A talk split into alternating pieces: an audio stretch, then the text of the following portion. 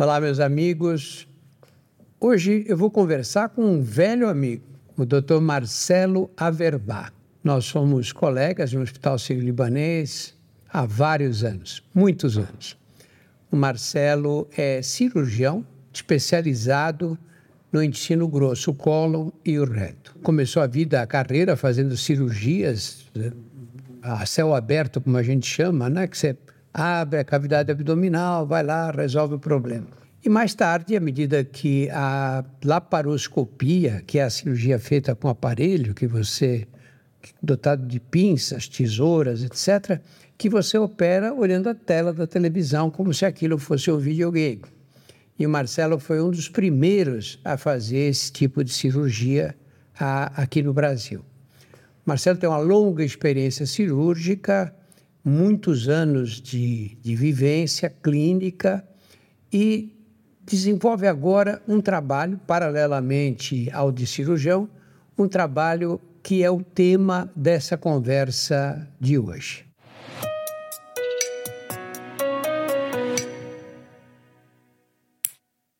Que trabalho é esse? Então, Drauzio, nós estamos envolvidos em um trabalho voluntário. Trabalho voluntário junto a populações, sobretudo populações ribeirinhas da região amazônica. A gente sabe que quando a gente fala região amazônica é uma região enorme, né? É uma região, região que metade do país. Metade né? do país é região amazônica. E obviamente estamos longe de ter a pretensão de, de, de tomar conta da região amazônica, então nós escolhemos um pequeno, uma pequena região, uma sub-região amazônica, que é a região do rio Tapajós. Então o rio Tapajós ele ele, ele é um afluente do Amazonas, né? Um afluente da margem direita do Amazonas. E o rio Tapajós ele banha praticamente três municípios, que é Santarém, Belterra e Aveiro. Então nós nos dedicamos, temos nos dedicado é, ao cuidado de saúde dessas populações ribeirinhas que vivem ao longo do rio Tapajós. Como é que você foi parar lá, Marcelo?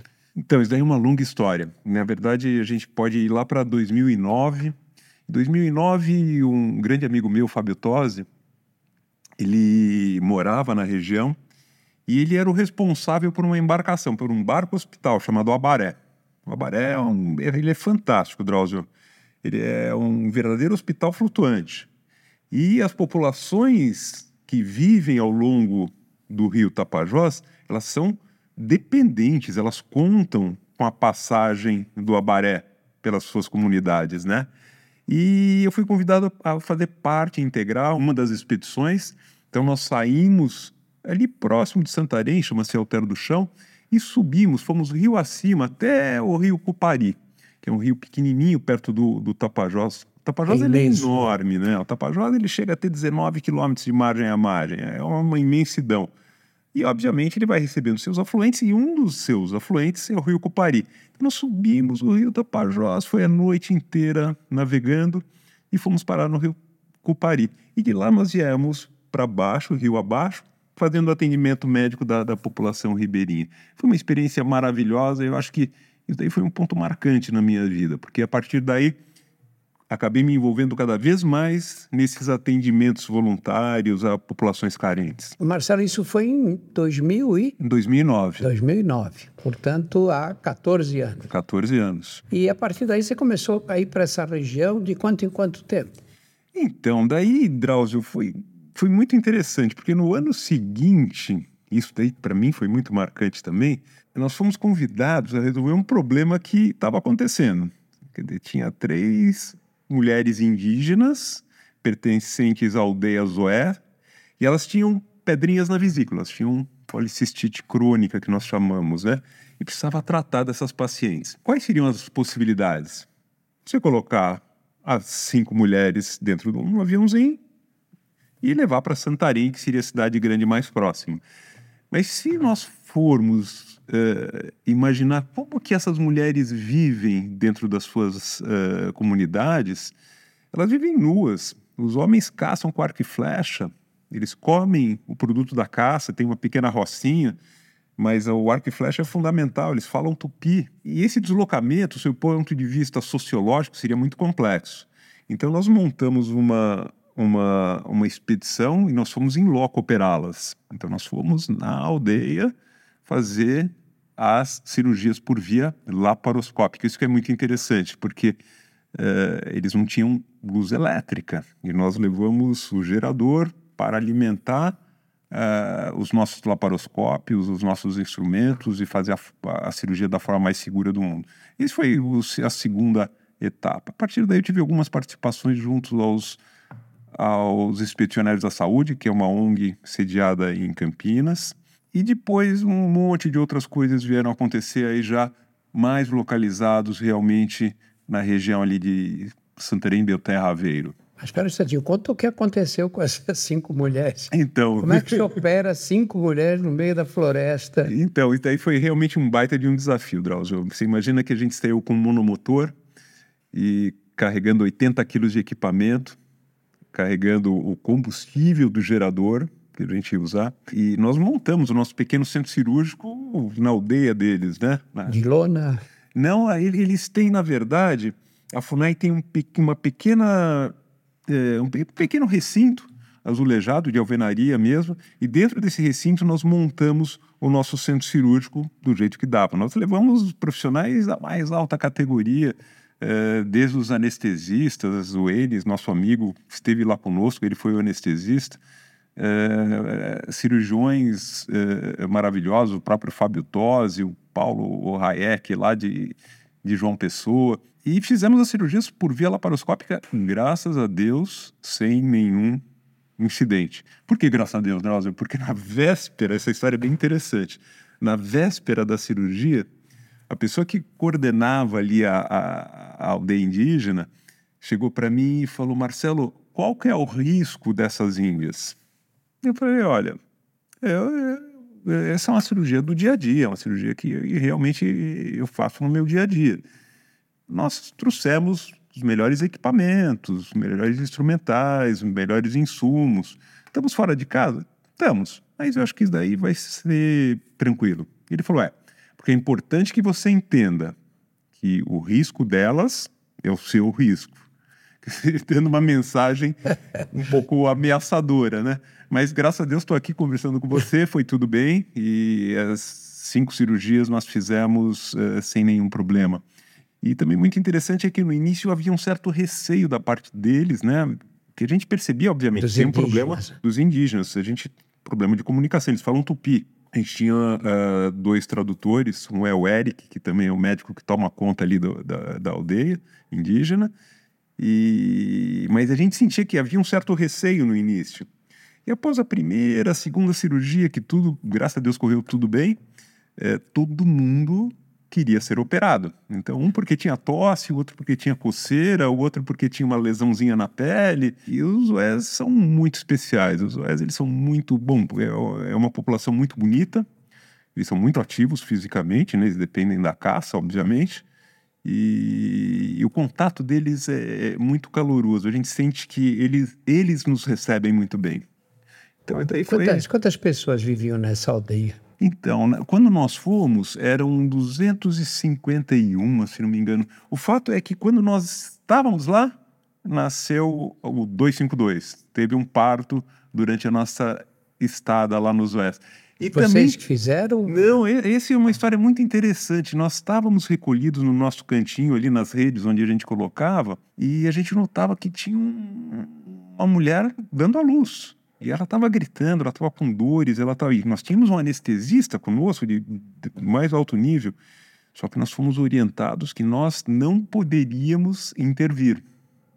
Nós não poderíamos intervir. Ela teve o, parto dela, o bebê nasceu, tem até uma foto do bebê dela e, e nada uh, aconteceu, mas nós não fizemos absolutamente nada. Ela teve um parto absolutamente normal. Dá para entender e dá para questionar esse tipo de postura, né?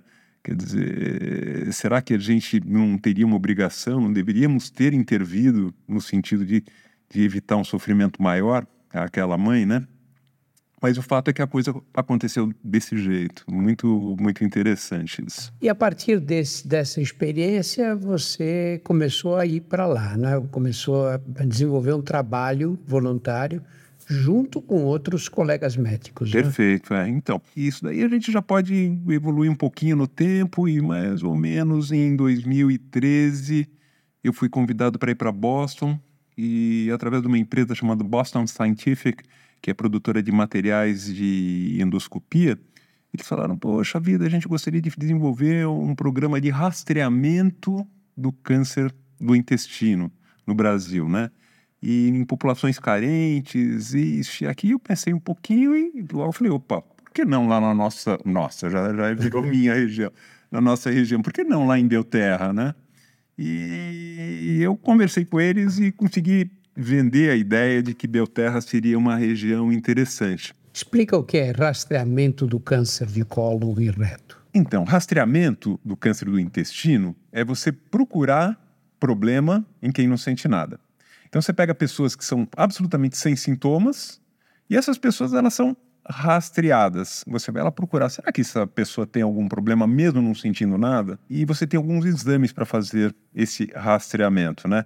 Esses exames vai desde a procura de sangue nas fezes, ou mesmo diretamente a colonoscopia, que é o, o, exame endoscópico do intestino grosso. Através desses exames, você consegue detectar ou o tumor, e quando você detecta durante o rastreamento, ele está numa fase que ele ainda é curável, ou aquela lesãozinha que antecede o tumor, que antecede o câncer, que são os pólipos. E se você acha um pólipo, você tira o pólipo através da própria endoscopia. Isso é o rastreamento. Basicamente, o que é o rastreamento do câncer do intestino? É, é isso daí. E foi isso que a gente se propôs a fazer lá em Belterra. A colonoscopia serve para fazer o diagnóstico e a prevenção, porque se você tira os pólipos, não vai aparecer câncer de intestino naquele local, né? Exatamente. Você faz o, o diagnóstico, o diagnóstico prévio ao tumor, e até o tratamento dessas lesões. Quer dizer, a, a, realmente é, é, é, diagnóstico e, e terapêutico o, o, procedimento. E aí lá em Boston você combinou com eles, conseguiu um, recursos para começar esse trabalho. Exatamente, eles realmente eles ofereceram todos os recursos para a gente fazer esse trabalho. Foi um trabalho grande, na verdade, Belterra é uma cidade que tem 18 mil habitantes, cerca de 18 mil. E a ideia era rastrear as pessoas, no nosso caso, entre 50 e 70 anos. E fizemos um trabalho muito bonito. Foram 19 expedições, Drauzio, 19 expedições. Nós levamos 51 médicos durante essas 19 expedições das diversas unidades da federação, dos diversos estados. E muito interessante também, em toda expedição, nós levávamos dois acadêmicos, dois estudantes de medicina. E eles participavam ativamente, eles cresceram e muitos chegavam para a gente e falavam: oh, esse daqui foi o melhor estágio que eu fiz durante a faculdade. Teve um contexto social atendendo essa população carente, teve um contexto é, didático acadêmico, levando-se em consideração que a gente levava não só os acadêmicos de medicina, mas muitas vezes também residentes. E teve um contexto científico, tendo em vista que todo esse trabalho bonito que a gente fez acabou saindo publicado numa revista importante da especialidade, que é a Endoscopy, que é uma revista europeia. Então, eu acho que foi muito gratificante. Foi um trabalho árduo, é, fomos diversas vezes para lá, 19 expedições, mas o produto final foi muito gratificante. E depois dessas 19 expedições, então, depois dessas 19 expedições, um olhou para o outro e falou: Poxa vida, o que, que nós vamos fazer agora, né? E aí veio, veio a fundação da nossa ONG. Esse programa de rastreamento foi de 2014, que nós iniciamos até 2017. 2018 nós ficamos pensando o que, que iríamos aprontar da, da, da próxima vez. E 2019 nós fundamos uma ONG chamada ONG Zoé, em homenagem àqueles índios que nós comentamos. Os indígenas Zoé. Né? Os indígenas Zoé. E de lá para cá? E lá para cá nós estamos trabalhando bem fortemente é, com a nossa ONG. Nós estamos in, indo, na verdade, para a 18ª expedição. Agora, em junho, teremos duas expedições. A 17ª, que é uma expedição embarcada, e a 18ª, que é uma expedição em terra. Eu acho que vai ser muito produtivo isso. Essa expedição embarcada nós vamos fazer em um outro, uma outra embarcação, não vai ser o Abaré que nós comentamos lá atrás, que diga-se de passagem, nós usamos também durante o rastreamento do câncer do intestino em Belterra, algumas das expedições foram embarcadas. Mas dessa vez a gente vai estar usando um, o barco Papa Francisco, que é um barco hospital lindo, ele é extremamente bem montado, centro cirúrgico, centro de esterilização de material, recursos de ultrassom, salas de oftalmologia. E, e então a 17 sétima expedição que vai ocorrer agora no início de junho vai ser embarcada e a 18 quase concomitantemente, vai ser no Hospital Municipal de Belterra. Que tipo de assistência médica vocês prestam nesses lugares? O que, que dá para fazer em condições tão adversas? Primeiro, a gente sente qual é a, a, real demanda. Onde que a gente pode ser útil? E a gente atua em, nas mais diversas especialidades. Então, uh, nós atuamos em, na parte endoscópica, fazendo endoscopia e colonoscopia, cirurgia. Nós fizemos, Drauzio, a primeira cirurgia laparoscópica, nós que fizemos lá em Belterra. Em Belterra na, naquela região foi a primeira cirurgia laparoscópica, foi a cirurgia de vesícula. Nós atuamos em especialidades clínicas como a dermatologia, clínica médica, geriatria, infectologia, cirurgia vascular. Teve uma expedição muito interessante que o Walter Campos, meu amigo, ele foi fazer o tratamento de varizes não cirúrgico, mas o tratamento através da esclerose, injeção de espuminhas na, na, nos vasos e com resolução, tratamento de fato dessas, dessas varizes. Então, a, a nossa área de atuação é muito variável. Nessa expedição agora de junho, por exemplo, nós vamos ter cirurgia, a gente pretende operar cirurgias de hérnias, vesículas, algumas cirurgias proctológicas, mas nós estaremos também com, com endoscopistas fazendo endoscopia digestiva alta, as colonoscopias, que é a endoscopia do intestino grosso. Nós teremos duas dermatologistas fazendo a parte clínica e cirúrgica da dermatologia. Nós teremos um, um, um, uma ultrassonografista, que vai ser muito importante, a demanda de ultrassom é muito grande na região. E, enfim, a gente vai, vai ter uma atuação bem multi-especialidade, multidisciplinar. Se eu saio de Belterra num barco de carreira, esses que sobem e descem o rio, quantas horas eu levo para chegar em Santarém, que é a cidade, maior cidade da região? É de Belterra para Santarém, são municípios vizinhos, né? E não é um trajeto muito longo. Então, de Belterra para Santarém, eu acredito que num barco de carreira deve demorar algo como umas hora e meia, duas horas. Agora, se eu estou nesses rios mais, mais para cima do. Então. Do... A, a, terceira cidade, né? Falei que é Santarém. Santarém eu falo de uma maneira é, fácil de entender, que é, é basicamente na esquina do Amazonas, Amazonas com o Tapajós. Tá bem naquela esquininha, ele é banhado, ele tá, é, em Santarém tem o encontro das águas do Amazonas com o Tapajós. É, se eu saio rio acima, eu tenho primeiro Belterra, depois eu tenho Aveiro. A última vez que nós fomos para Aveiro, Drauzio, nós fomos com uma lancha rápida. Foram quatro horas de viagem. Agora, você imagina uma mulher num trabalho de parto em Aveiro, por exemplo, que em Aveiro não tem acesso por terra. Tá? A cidade de Aveiro ela não ela, tem carros, os carros chegam lá de, de balsas. Ela não tem acesso por terra. Então, é uma complexidade, é uma logística muito grande você ter um paciente com uma, alguma urgência, uma maior gravidade em Aveiro. E até por conta disso que a nossa última expedição foi dedicada à cidade de Aveiro. As pessoas às vezes acham que isso é um trabalho é um trabalho de benemerência, né? É um, vocês vão lá para ajudar, fazer caridade para aquelas pessoas. Na verdade, eu viajei, acompanhei a Zoé, a ONG Zoé, num, numa dessas viagens o ano passado. Foi, foi no, ano passado. O ano passado. É muito interessante. Eu vou citar o caso de uma menina que eu que eu vi que era uma menina, uma gracinha. Ela tinha, acho que, sete, oito anos, tinha uma pequena hérnia aqui bem na parte média do abdômen. E essa menina eles operaram lá. Agora você veja o seguinte: essa menina tinha dor naquele local da hérnia. Ela, quando corria, quando brincava, sentia dor. Para você tratar uma menina como essa, levá-la para o hospital lá em Santarém, o que, que tem que ser feito? Primeiro, o pai tem que pegar a menina e levar para Santarém. Tem um custo isso, ele vai pagar a passagem do barco, né? Leva a criança lá. Primeiro, ela não chega e vai ser operada, claro. Ela vai fazer matrícula no SUS, naquele local. Aí volta para casa, que é pegar o barco de volta, volta para casa, fica lá no meio daquela vastidão, aguardando que seja chamada para consulta. Aí, de repente, um dia, a família recebe um aviso de que ela tem consulta marcada. Nesse dia, vai ter que ir a Santarém outra vez, outro custo.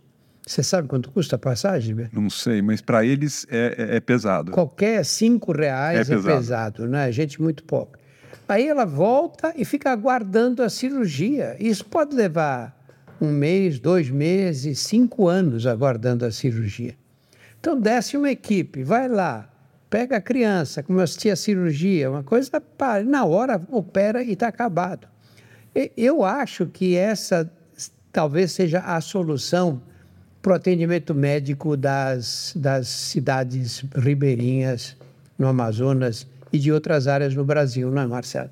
Em vez de você, dos, dos pacientes ficarem nessa dependência, um por um, tendo que fazer viagem, ida, volta, todo esse desgaste, reúne todos e desce uma equipe com equipamento, com o que for necessário para dar o atendimento médico, você não acha?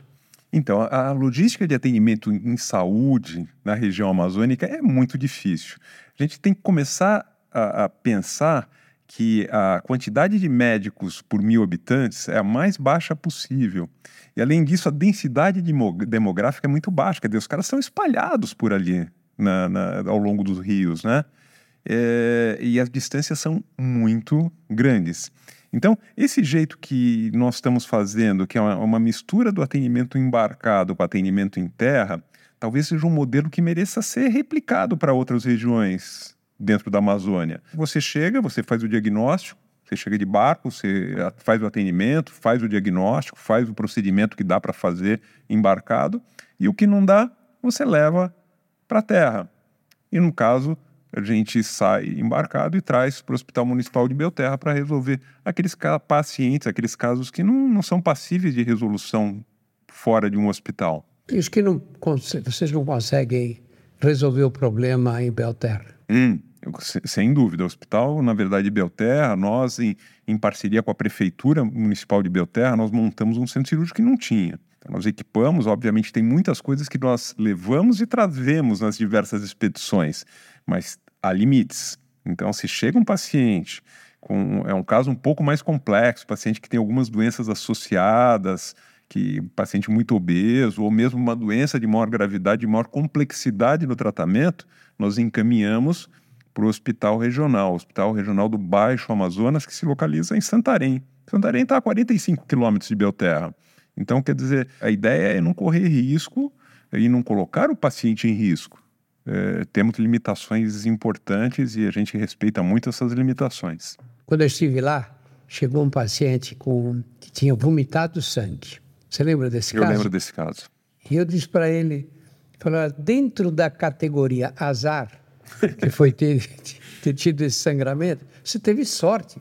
Você está chegando aqui justo num dia que está a equipe toda para fazer a endoscopia e resolver o teu caso. E, de fato, era um vasinho pequeno, sangrante, que foi cauterizado e resolveu o problema dele. É, mas você imagina a opção do azar, como, qual, como que seria Nossa, grave? Assim, podia Quer morrer. Dizer, ele teria morrido, é, porque obviamente esses vasinhos eles acabam levando a um paciente a uma situação que é incompatível com a vida. Então realmente ele teve muita sorte. Até ele aguardar o transporte para Santarém, chegar lá ser atendido num pronto socorro, precisaria ver se naquele horário haveria recursos.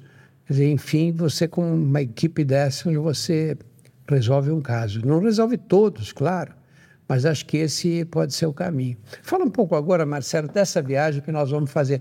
Eu digo nós porque eu vou com eles nessa viagem agora na, na próxima semana, uma viagem agora no começo de junho de 2023. Então, essa próxima viagem ela está prometendo. E Drauzio é nosso convidado especial, como sempre, né, Drauzio? Essa viagem, na verdade, ela vai estar tá abrigando duas expedições. Uma primeira que é uma expedição embarcada, que nós vamos estar no Papa Francisco, que eu comentei, e uma expedição em Belterra. Então, de início, nós vamos chegar em, em, em Santarém, o ponto de, de, de pouso é Santarém, e nós vamos embarcar diretamente num pequeno avião e nós vamos para uh, ah, Juruti. Juriti é uma cidade que eu não conheço, vamos conhecer juntos, Drauzio, mas é uma cidade que abriga um hospital, o hospital que foi feito pela Alcoa.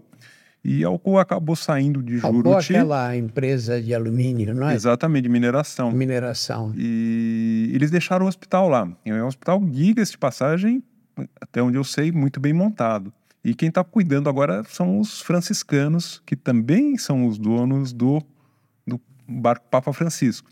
Então, os é, padres franciscanos. Os padres franciscanos. Frei Afonso é o, é o coordenador do, do Papa Francisco, uma pessoa muito doce, é um dentista de formação, pessoa muito esclarecida, muito atuante e muito impactante aí na, em toda essa organização. Mas a ideia é a gente conhecer esse, esse hospital de Juruti, ver se eventualmente conseguimos nos inserir, ajudar alguma coisa. Sai uma expedição embarcada e nós começamos o nosso retorno. Daí nós vamos passar por Óbidos, que é uma cidade às margens, a margem esquerda do Rio Amazonas. Ah, já é no Rio, Rio Amazonas? Amazonas. Aí é, já é Rio Amazonas, mas margem esquerda do Rio Amazonas. E nós vamos conhecer Óbidos, que é uma cidade parece que é uma cidade histórica, tem alguns canhões para defesa, porque é uma área onde o rio ele fica mais fundo e mais estreito. Mais estreito. Então, é, é considerado uma, uma região aí de segurança do, do, do, Rio Amazonas. Nós vamos conhecer a Santa Casa lá, que estamos até pensando em montar alguma coisinha ali no, no hospital, na Santa Casa de, de Óbidos. E daí nós retornamos para a Belterra, para dar seguimento na 18ª expedição. Então, no, vamos iniciar fazendo uma, uma triagem dos pacientes, a montagem do nosso centro cirúrgico, que a gente está levando as coisas para o centro cirúrgico, uh, os laparoscópios, por exemplo, montar o centro de endoscopia, e no dia seguinte nós começamos as nossas atividades. Quantas pessoas vão numa expedição como essa? Essa é uma expedição grande. Eu acho que entre, entre acadêmicos, nós estamos levando três acadêmicos, três estudantes de medicina, médicos e pessoal de enfermagem, eh, nós devemos ter pouco mais de 20 pessoas. Essas pessoas fazem um trabalho voluntário, né? Sim. É um trabalho totalmente voluntário, totalmente voluntário.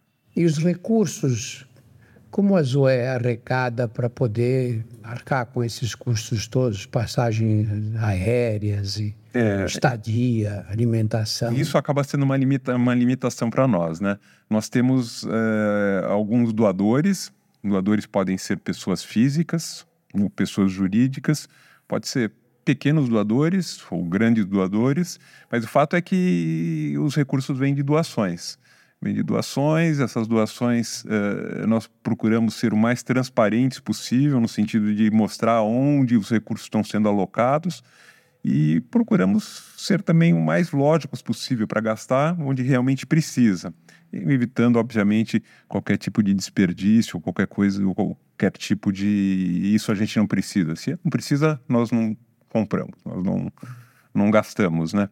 É, é assim que nós fazemos a gestão dos nossos recursos. Quando eu fui, havia um, um volume muito expressivo de doações em material, não é? Máscaras, gorros, equipamentos cirúrgicos. Esse é outro ponto muito especial. Os insumos, né, o material que a gente vai consumir, quer dizer, que a gente não vai trazer de volta, que é medicação, é gás, é compressa, é, são os acessórios de endoscopia, isso tudo através de doações de empresas. Sem essas doações também a gente teria a expedição inviabilizada, porque é um material muito caro, Drauzio, muito caro. É. Descartável, e né? descartáveis, aventais descartáveis, campos descartáveis. Além disso, nós temos também o empréstimo de equipamentos. Então, os endoscópios. O endoscópio é um aparelho super caro. E, a empresa, a Pentax, ela nos empresta o, o aparelho. Os laparoscópicos, que também são Caríssimo. produtos caríssimos, a VMed, que é uma empresa, ela empresta o equipamento ela empresta a bandeja do instrumental, assim como o Sírio-Libanês, o Hospital Sírio-Libanês está nos emprestando duas bandejas de instrumental de laparoscopia. Quer dizer, a gente conta com esses empréstimos que também são muito importantes para que, em última instância, a coisa aconteça.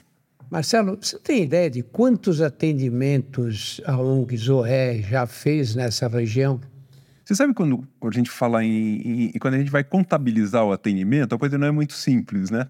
Eu já vi algumas uh, entidades contar a medida de pressão como uma, uma, uma, uma, uma tensão, né? uma, Mas não depende da forma como você é, quantifica isso. O que dá para dizer é que da forma como nós quantificamos, nós temos é, cerca de 4 mil pessoas que foram atendidas, o que é uma coisa, vamos dizer, impactante, levando em consideração que a cidade tem 18 mil habitantes.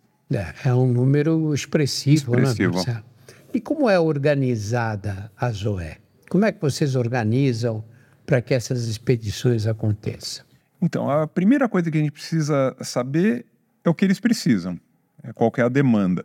Em cima dessa demanda, nós temos uma série de voluntários, nós organizamos esses voluntários, nós convidamos, nem sempre os voluntários podem ir, né? Quer dizer, tem que deixar todas as obrigações do, do, do lugar onde trabalham muitas vezes em São Paulo, muitas vezes em outros estados. Mas, enfim, a gente tenta montar a equipe de forma a viabilizar aquele atendimento naquelas especialidades.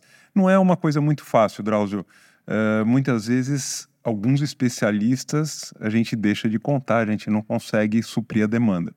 Mas tentamos fazer o melhor possível de forma a que essas pessoas sejam atendidas nas especialidades onde há necessidade. E a dificuldade de conseguir recursos dá sempre muito trabalho, né? Muito trabalho e é um, um problema da gente sempre. Quer dizer, nós precisamos de recursos, quer dizer, essas coisas custam, né? Você chegar lá, você precisa de carro para se locomover, porque você chega em Santarém, você tem que ir no mínimo até Belterra. Quer dizer, esse percurso é um percurso em terra, nós dependemos de aluguel de carro, passagens aéreas, estadia para a equipe. É, muitas vezes os insumos, né, as medicações que nós usamos, nós não conseguimos doações, então nós precisamos comprar essas, esses medicamentos. Quer dizer, nós dependemos de doações, sim. As doações são muito importantes para a ONG Zoé. E todo esse trabalho não, não desanima, Marcelo? Eu acho que a coisa é cíclica em alguns momentos a gente pensa um pouquinho e fala, poxa vida, quanto trabalho, né? Eu estou deixando São Paulo, trabalhamos juntos, né, no Sírio Libanese, e que é um hospital de excelência, a gente vai trabalhar naquele pequeno hospital onde, diga-se de passagem, a gente é muito mais condescendente quando nós estamos num hospital como em Belterra do que quando nós estamos num hospital, num grande hospital de São Paulo. Por quê? Porque se falta alguma coisinha, você mesmo sai correndo, você pega, por mais primária que seja essa coisa que está faltando, quando você está num hospital pequenininho.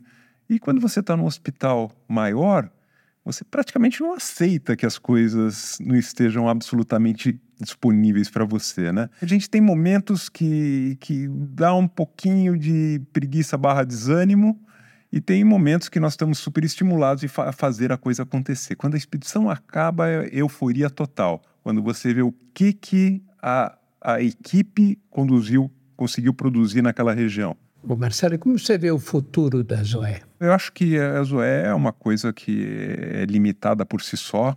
Quer dizer, não, não, quanto mais pretencioso você é, pior os seus resultados.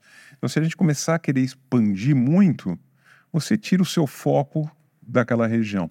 Então, eu acho que a Zoé faz um trabalho que pode ser replicado.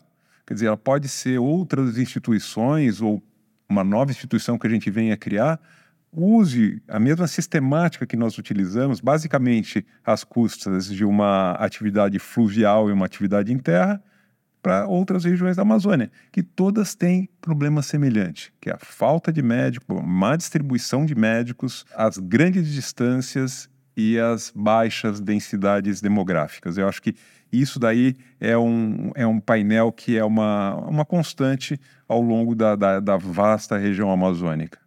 E, além disso, a pobreza, falta de recursos da população e as doenças associadas a essa pobreza. Né? Exatamente. Eu acho que isso compõe o, o ambiente que nós realmente trabalhamos. Eu acho que é, é, a gente tem que lembrar que muitas famílias, a família, a, a renda familiar é de menos de meio salário mínimo. Outra coisa interessante, Drauzio, é que apesar dessa pobreza, eles não passam fome, eles são pessoas bem nutridas.